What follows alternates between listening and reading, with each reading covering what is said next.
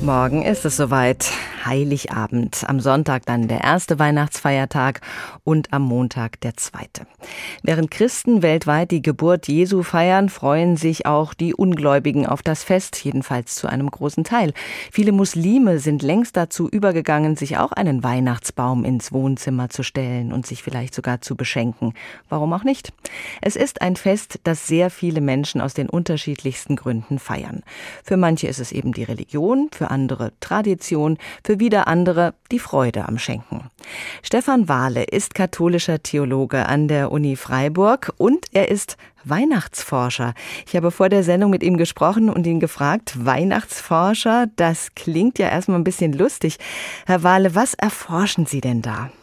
Ich bin ja eigentlich Theologe und habe festgestellt, äh, unter den Theologen ist das Weihnachtsfest, naja, so, so ein bisschen unbesehen. Es gibt gar nicht so viele Forschungen dazu. Das überlässt man lieber den Kulturwissenschaftlern oder vielen anderen, weil ja Weihnachten eher ein kulturelles Fest geworden ist und gar nicht mehr so die religiöse Mitte hat. Und genau dem wollte ich nachgehen. Ist es noch ein religiöses Fest? Wie ist Weihnachten entstanden? Wie ist es heute? Wie feiern die Menschen überhaupt Weihnachten? Mit welchen Motiven?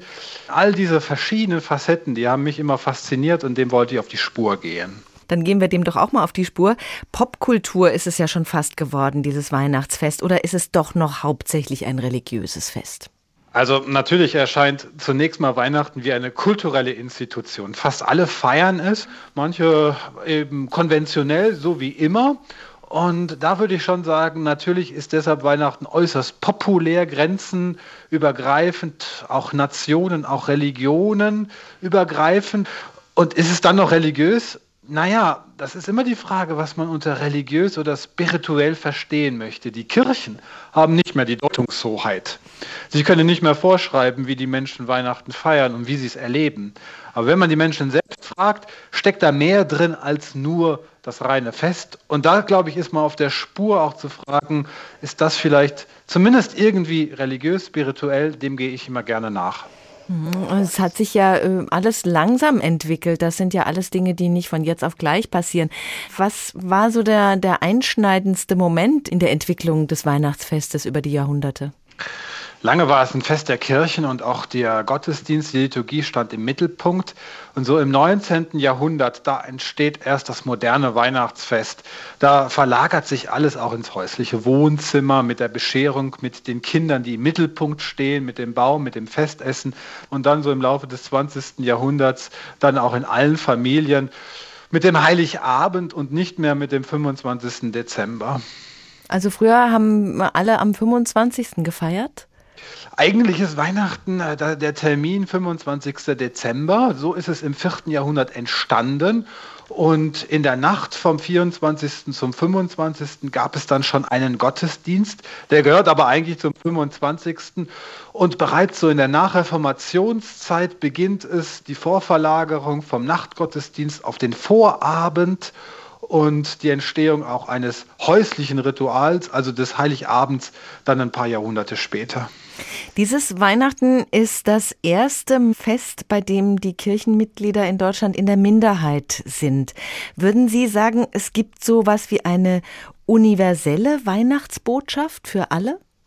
Ich glaube schon. Also wenn die eine Menschheit sich mit diesem Fest verbindet und vielleicht sogar ein Lied singt, zum Beispiel Stille Nacht in 300 Sprachen und Dialekten übersetzt, dann glaube ich schon, ist Weihnachten etwas Völkerverbindendes Egal mit welchen Motivationen man das tut. Aber ich glaube, darin liegt auch nochmal eine große Kraft, eine Chance, auch dieses Fest in seiner diakonischen Bedeutung zu begreifen.